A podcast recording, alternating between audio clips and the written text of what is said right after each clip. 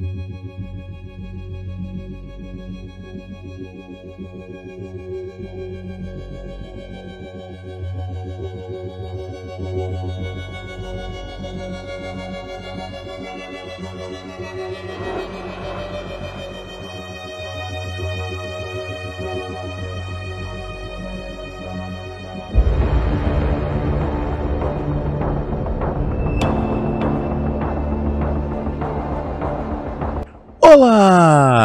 galera! E está entrando no ar o podcast mais bombástico do cinema brasileiro. É o Momento Cinema trazendo hoje um dos maiores, se não até agora, julho de 2023, o melhor filme do ano, que é Oppenheimer de Christopher Nolan, que entrou né, nesse Barbieheimer mania que a gente está vivendo nesse momento.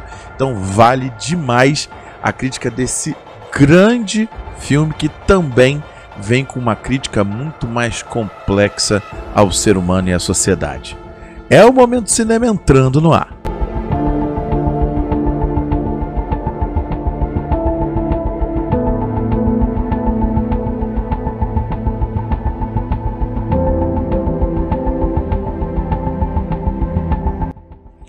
Olá pessoal, sou eu Fábio Guimarães, sejam bem-vindos ao Momento Cinema. Que alegria poder fazer mais um programa aqui, né? Dois programas seguidos, né? Que maravilha, né? Espero, né? Quem sabe, num sonho, ainda fazer outros bons programas para vocês aí durante esse ano, pessoal.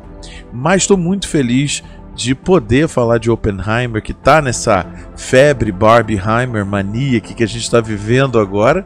E, e, é muito bom poder falar desse filme que é um grande filme, uma grande obra cinematográfica que a gente vai falar já já.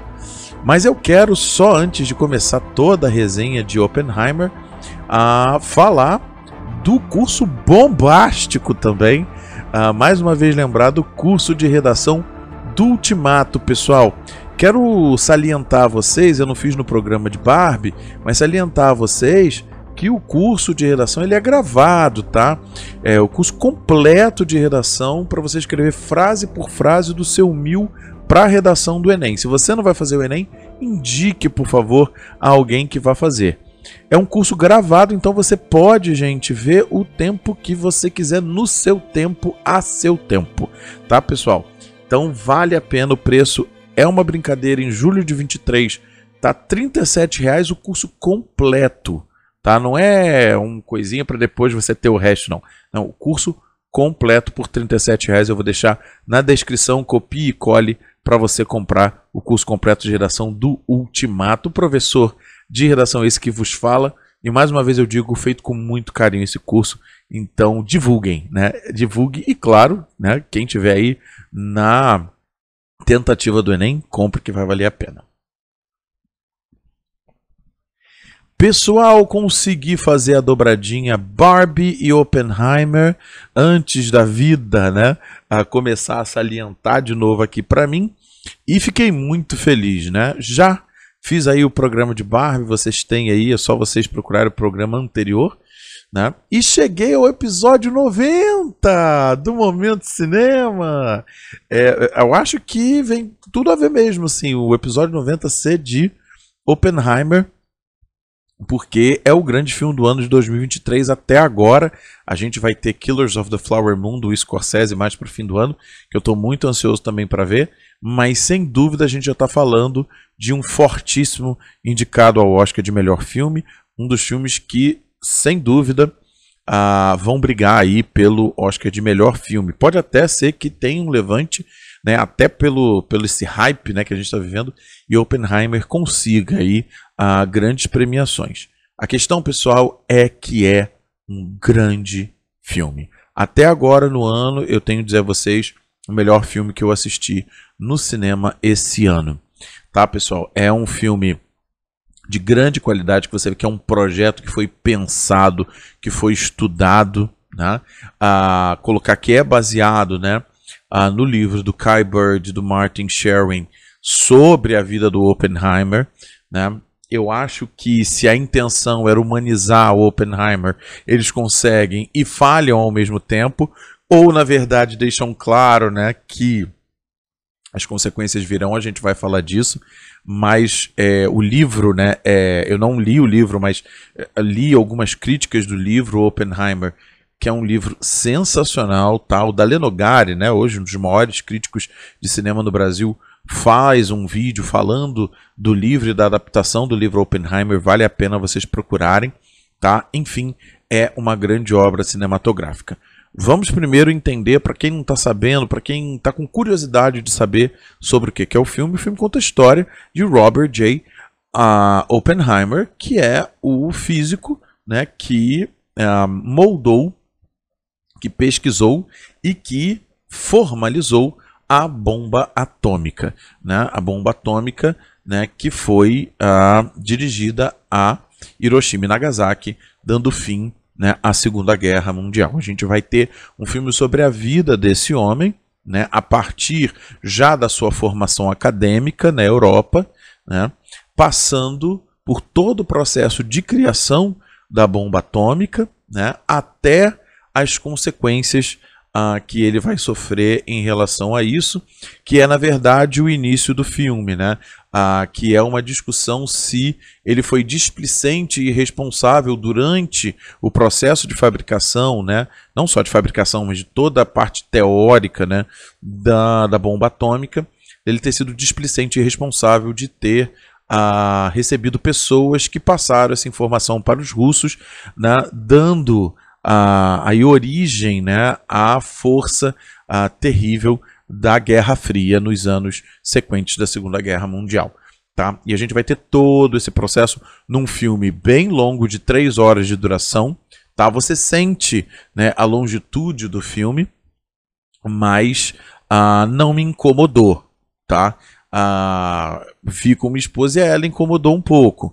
Né? É, ela falou assim: olha, foi legal, mas poderia ter sido mais conciso. Também acho que talvez poderia ter sido mais conciso, principalmente a hora final, talvez. Mas, é, ao mesmo tempo, assim, a mim, eu consegui ter um ciclo, sabe? Eu consegui realmente compreender todo o ciclo de início, meio e fim da produção, tá?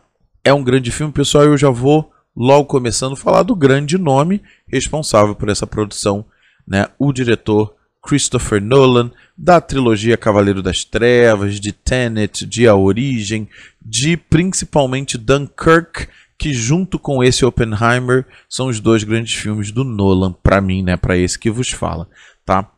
O Nolan, pessoal, eu vou dizer que eu nem sou um fã incondicional do Nolan, apesar de gostar muito do trabalho dele em Dunkirk. Uh, Aqui ele me ganha, né?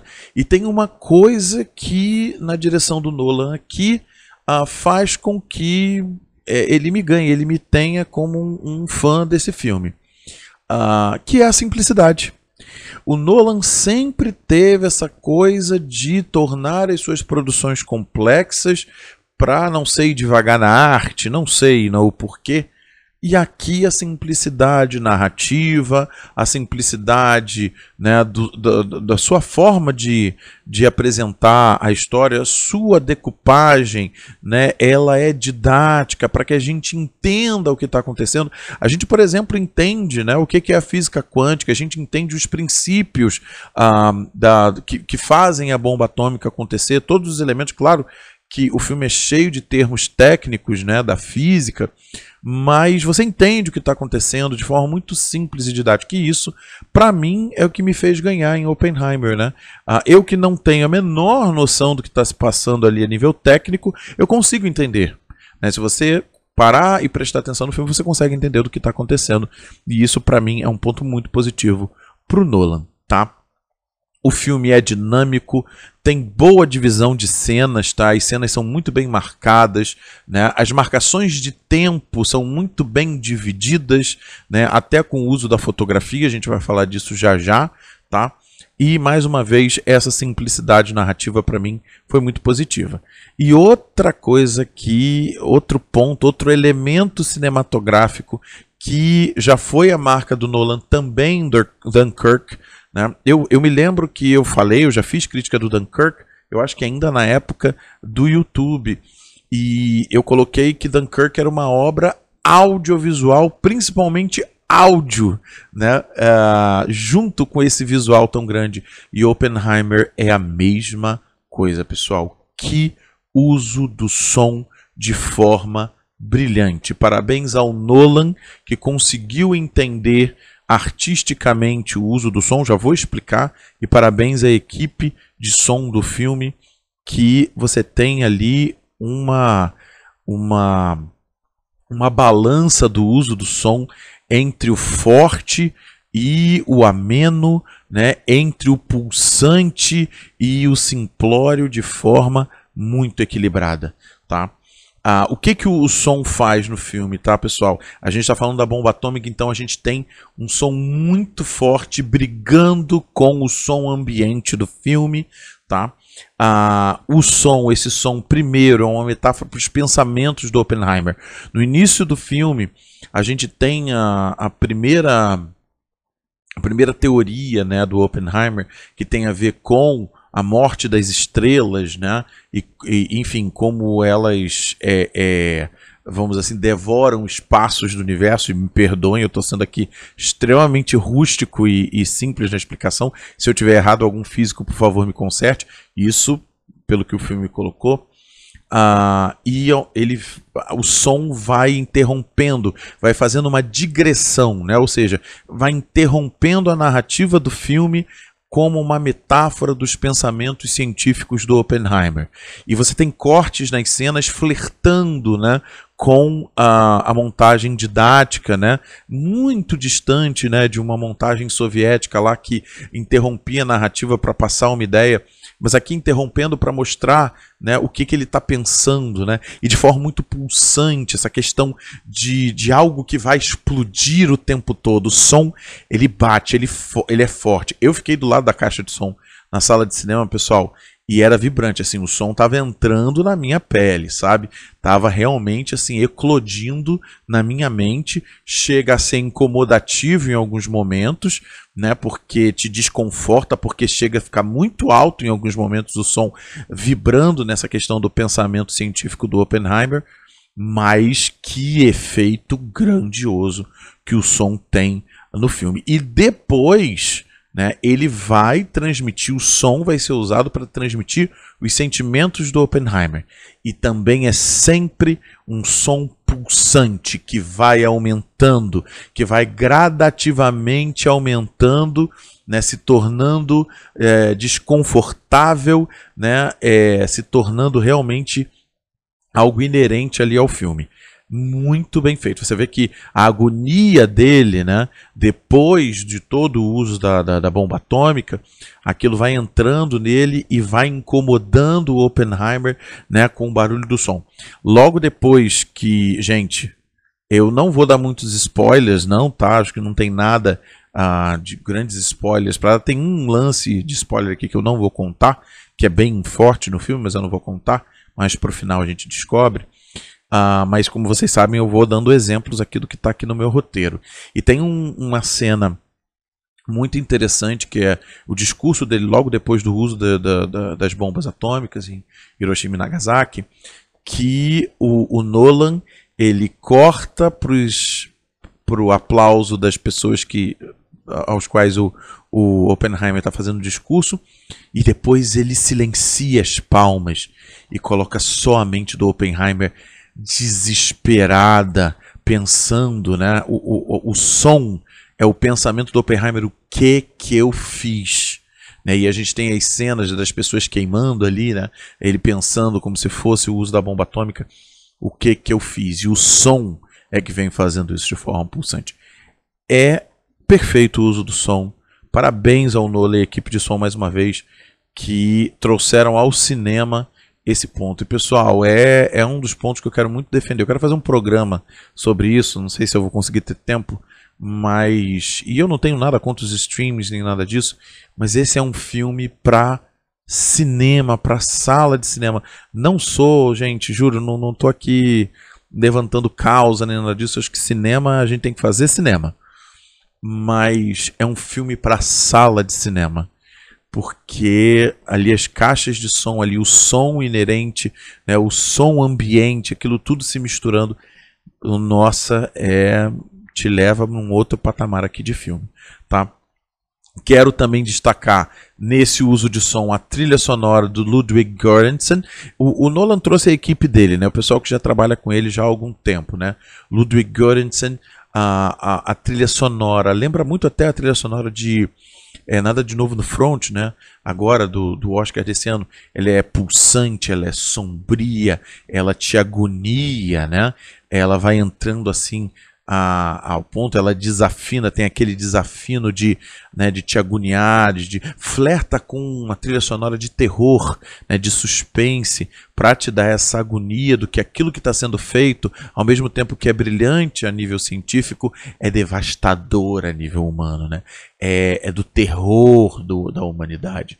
É muito bem pensada aqui a trilha sonora, tá? Tenho que destacar a montagem da Jennifer Lame, tá? Também muito dinâmica, até porque esses cortes de digressão que eu falei há pouco, eles precisam ser muito bem cortados, senão o filme vai ficar num ritmo completamente uh, né, descontinuado e a, a montagem tá perfeita, muito precisa nos seus cortes, tá? Como eu disse, flerta com montagem didática, né? De, e, e eu acho isso muito positivo, mais uma vez, para o espectador saber, olha, isso aqui é uma metáfora do pensamento científico do Oppenheimer no primeiro ato, e lá no terceiro ato é uma metáfora dos sentimentos do Oppenheimer, tá? É, a gente está fazendo isso. Então, eu acho que isso é bem, bem legal do público compreender, né, o que está tá se fazendo. A fotografia, né, de Hoyt van Hoytman, desse diretor de fotografia que tem uma passagem em preto e branco quando a gente está falando do Lewis Strauss, que já vou falar dele aqui, né, que é um, um diretor científico americano que convida o Oppenheimer depois da Segunda Guerra Mundial para chefiar toda a parte de ciência e segurança nos Estados Unidos, né? E depois vai ter um lance ali com o Oppenheimer muito sério.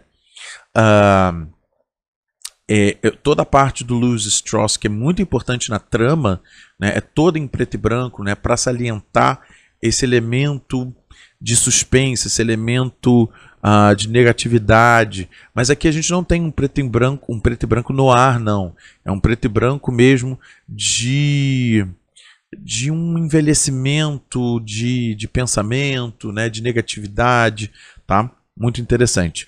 Uh, a fotografia colorida flerta um pouco, né? Eu estou usando muito flerta, mas é, é, bem isso mesmo, tá? Flerta um pouco a fotografia dos anos 70, né? Uh, levemente granulada, uma coisa bem, bem leve, mas eu curti muito, tá? Não tem um, um, uma digitalização muito moderna, o que dá a gente uma impressão de tempo no filme, o que para mim foi muito positivo, tá?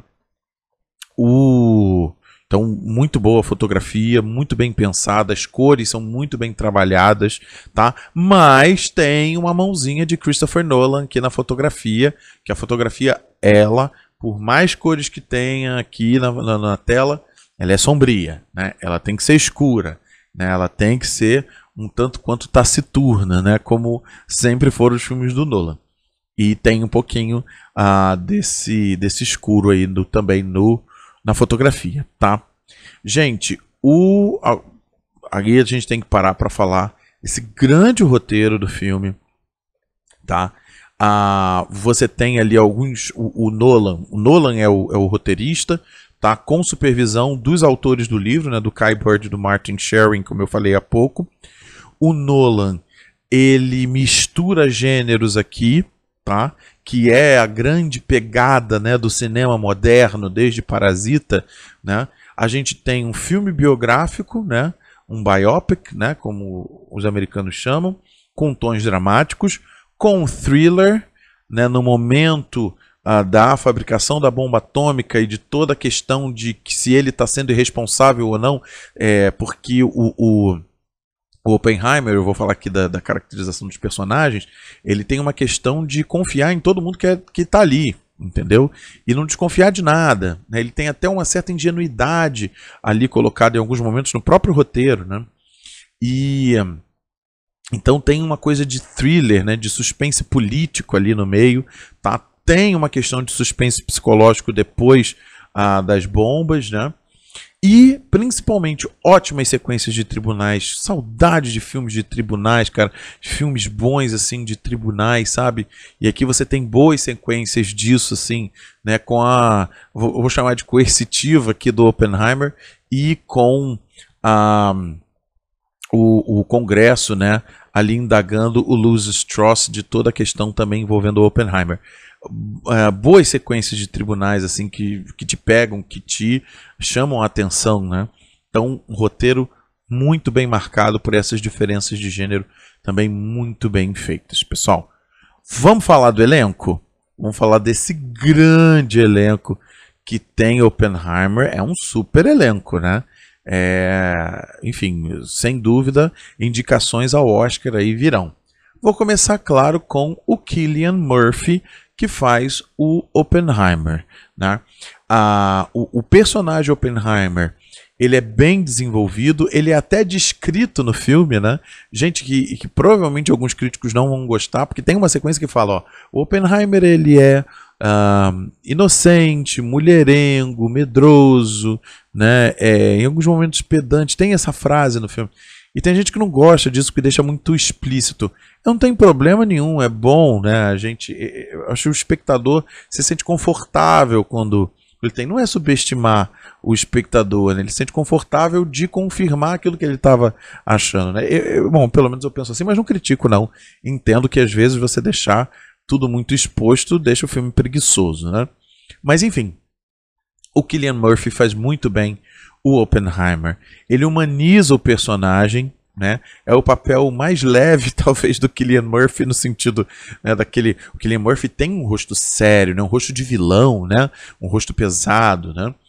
Ele humaniza o personagem, mas exatamente essa sua feição carrega no personagem algo sombrio. Né? Algo assim, olha, olha esse gênio né, da ciência e olha esse uh, anjo da morte da humanidade. Né? E eu acho que nessa balança, para mim, ainda ficou o anjo da morte como uma coisa mais pesada. Tá? Ele tem um que pedante também, né, que vai sendo desconstruído um pouco no roteiro do filme, principalmente no final, mas ao mesmo tempo é, é não, não, não é algo que uh, que desconsidere a atuação do Killian Murphy. Ele está muito bem, para mim é a melhor atuação de sua carreira. Né? Ele que já trabalhou mais outras, acho que seis vezes com o Nolan, então eles conhecem muito bem, né? eles já se dão muito bem o que um está pensando né? do, do, na ação do outro. Então isso é muito positivo para o desenvolvimento do, do ator. Ele está ótimo, né? Mas eu tenho que destacar, já estou na torcida para Robert Downey Jr. Eu sou fã do Downey Jr., fazemos aniversário no mesmo dia.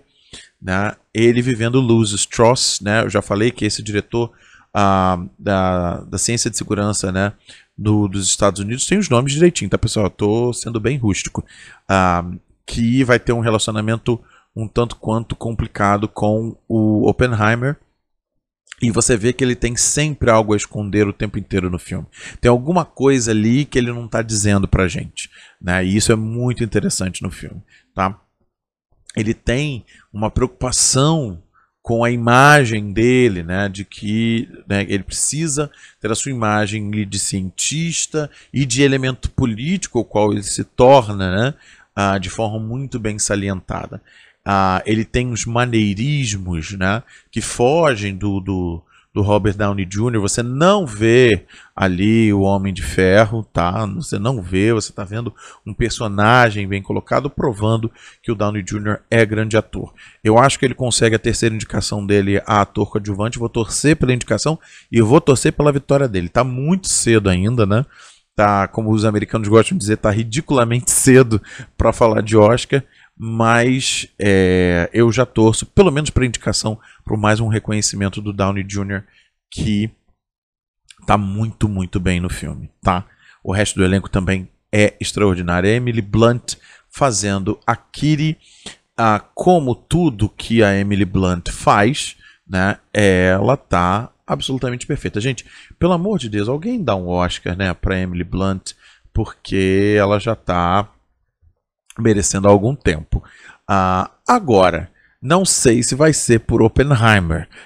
não, acho que não. Ela pode até fisgar uma indicação de coadjuvante, tá? Mas aqui o papel dela é bem diminuído. Eu sinto que ela tinha mais tempo em cena e cortaram muita coisa dela, tá? Quando ela está em cena, ela está ótima. Ela tem até uma maquiagem muito bem feita.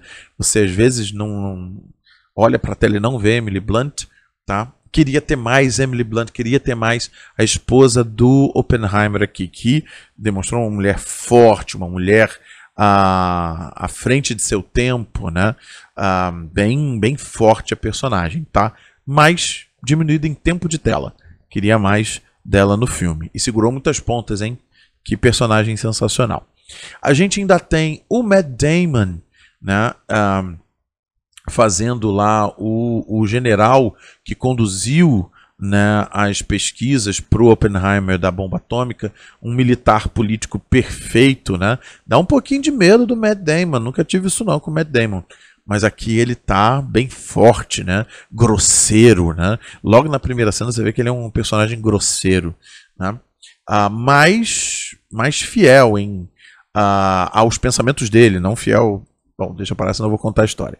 Enfim, quero destacar ainda outras participações rápidas. Da Florence Pugh, gente, que atriz extraordinária. Essa menina tem um futuro brilhante. Menina não, é?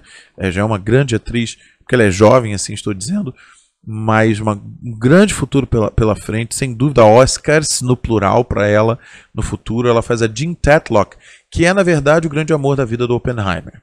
Tá? Ela é o grande amor da vida do Oppenheimer, que demonstra ter problemas psiquiátricos e que em algum momento ele tem que se afastar dela. E isso vai ser muito impactante, esse afastamento na vida do, do Oppenheimer. É o grande amor da vida dele, a participação dela está absolutamente perfeita tá? Ela tem uma cena bem impactante logo no início da participação dela. Quero também salientar mais outras três participações rápidas. Primeiro do Benny Safdie fazendo o físico Edward Teller, que é o copai, né, do da bomba atômica. É, é, de todos os personagens ali que fazem os físicos que estão criando a bomba atômica, ele é o mais sarcástico, né? Ele é o mais enfadonho no sentido de atuação mesmo. Ele chama atenção, né? Ele faz o Edward Teller. Vale muito a pena aí a, a interpretação do Benny Safdie. Uma participação super especial do Gary Oldman fazendo o presidente Truman. Sempre muito bem, como ele faz de tudo. E do Tom Conti vivendo o Albert Einstein. Também muito legal. A participação do Einstein no filme é essencial, eu diria, tá? Absolutamente essencial. Ele fecha todo o sentido que o filme quer trazer. Isso é muito forte tá? E eu vou exatamente aproveitar esse gancho para exatamente colocar isso, né? O filme começa falando de Prometeu, né? Que roubou todo o fogo da Terra, né? Ah, e por isso foi punido eternamente. É exatamente essa mensagem de Oppenheimer. Um homem brilhante que usou sua genialidade para ah, provocar a morte, para causar não o bem da humanidade, mas sim a morte. E queridos, brincar de Deus vai trazer consequências, tá? Brincar em tirar a vida das pessoas vai trazer consequências. E é o que o filme vai exatamente depois das bombas atômicas e já nos entremeios, né, nos cortes temporais, a gente vai perceber que ele tem uma vida absolutamente aterrorizada pela culpa que ele carrega da criação dele, mas também por toda a perseguição que é feita a ele dessa displicência irresponsabilidade que ele pode ter tido, que aí no filme vai desmembrar se ele teve ou não essa irresponsabilidade, não vou contar, uh, de deixar-se uh, apresentar a teoria da bomba atômica para os russos na Guerra Fria.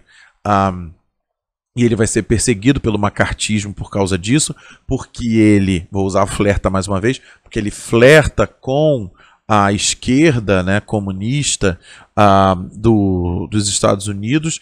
Né, a esposa dele, a Kiri, foi do Partido Comunista. Ele nunca, né, o Oppenheimer nunca, mas ele flertou, foi movedor de uh, sindicato, né? Uh, enfim, ele teve toda uma participação, né? Como eu disse, flertou com o comunismo, mas nunca fez parte. aliás, nega para fazer parte, né? Para liderar as pesquisas da bomba atômica, ele nega, né? Toda essa questão. A, questão é que a gente vai ver que ele tem uma vida absolutamente devastada por essa questão. E isso é muito forte no filme. Isso é também didaticamente colocado. Tem uma fala da esposa dele, né, que explica tudo isso também, não vou colocar, mas que ele tenta, né? Porque ele é muito passivo nesse julgamento dele, macartista, né, de perseguição dessa questão comunista e da, da possível irresponsabilidade dele. Uh, ele é muito passivo e a esposa fica assim: briga, por que você não está brigando? E ao mesmo tempo ela sabe por que ele não está brigando. E isso é bem, bem interessante. É, né, é, é, tem a questão da culpa dele. É aquilo que eu acabei de colocar, queridos. Brincar de Deus. Se você brinca de Deus, você brinca com a vida das pessoas, se você usa a sua genialidade para a morte, sem dúvida isso vai voltar para você. É de uma forma absolutamente precisa. Gente, que belo filme, tá? Eu recomendo demais. Por favor, vão ao cinema. São três horas, então leve muito biscoito, muita bala, né? Muita água para você beber. Olha, eu, eu não, não senti nenhuma vontade de, sabe, de sair em algum momento para ir ao banheiro, alguma coisa assim, porque o filme te prende é assim você fica realmente preso naquilo você o filme não te deixa respirar tanto pelo esse uso de som incomodativo como eu falei como pelo roteiro dinâmico e pela montagem dinâmica que o filme tem ah, eu, eu realmente estou em dúvida qual é melhor Dunkirk ou Oppenheimer acho que a gente tem dois grandes filmes do Nolan aí é como como obra à humanidade eu gosto muito dessa simplicidade narrativa como eu disse então vou votar aqui no Oppenheimer, tá? Sem dúvida, no Oscar 2024 a gente vai ter Oppenheimer. Mas pessoal, fica a minha fala, assistam no cinema porque vai valer muito a pena. E fica a fala também, pessoal. Por favor, criadores de todos os sentidos e de todos os elementos que vocês podem criar, criem para a genialidade da harmonia do mundo, e não para serem anjos da morte, não para serem elementos que desagregam. Vamos agregar, né? e aí a gente pode ter uma esperança pacífica que pode ser utópica para alguns, mas se a cada dia a gente criar na genialidade do bem, quem sabe, né? Isso se torna uma esperança estrutural do nosso mundo. Queridos, eu sou Fábio Guimarães e a gente se vê no cinema.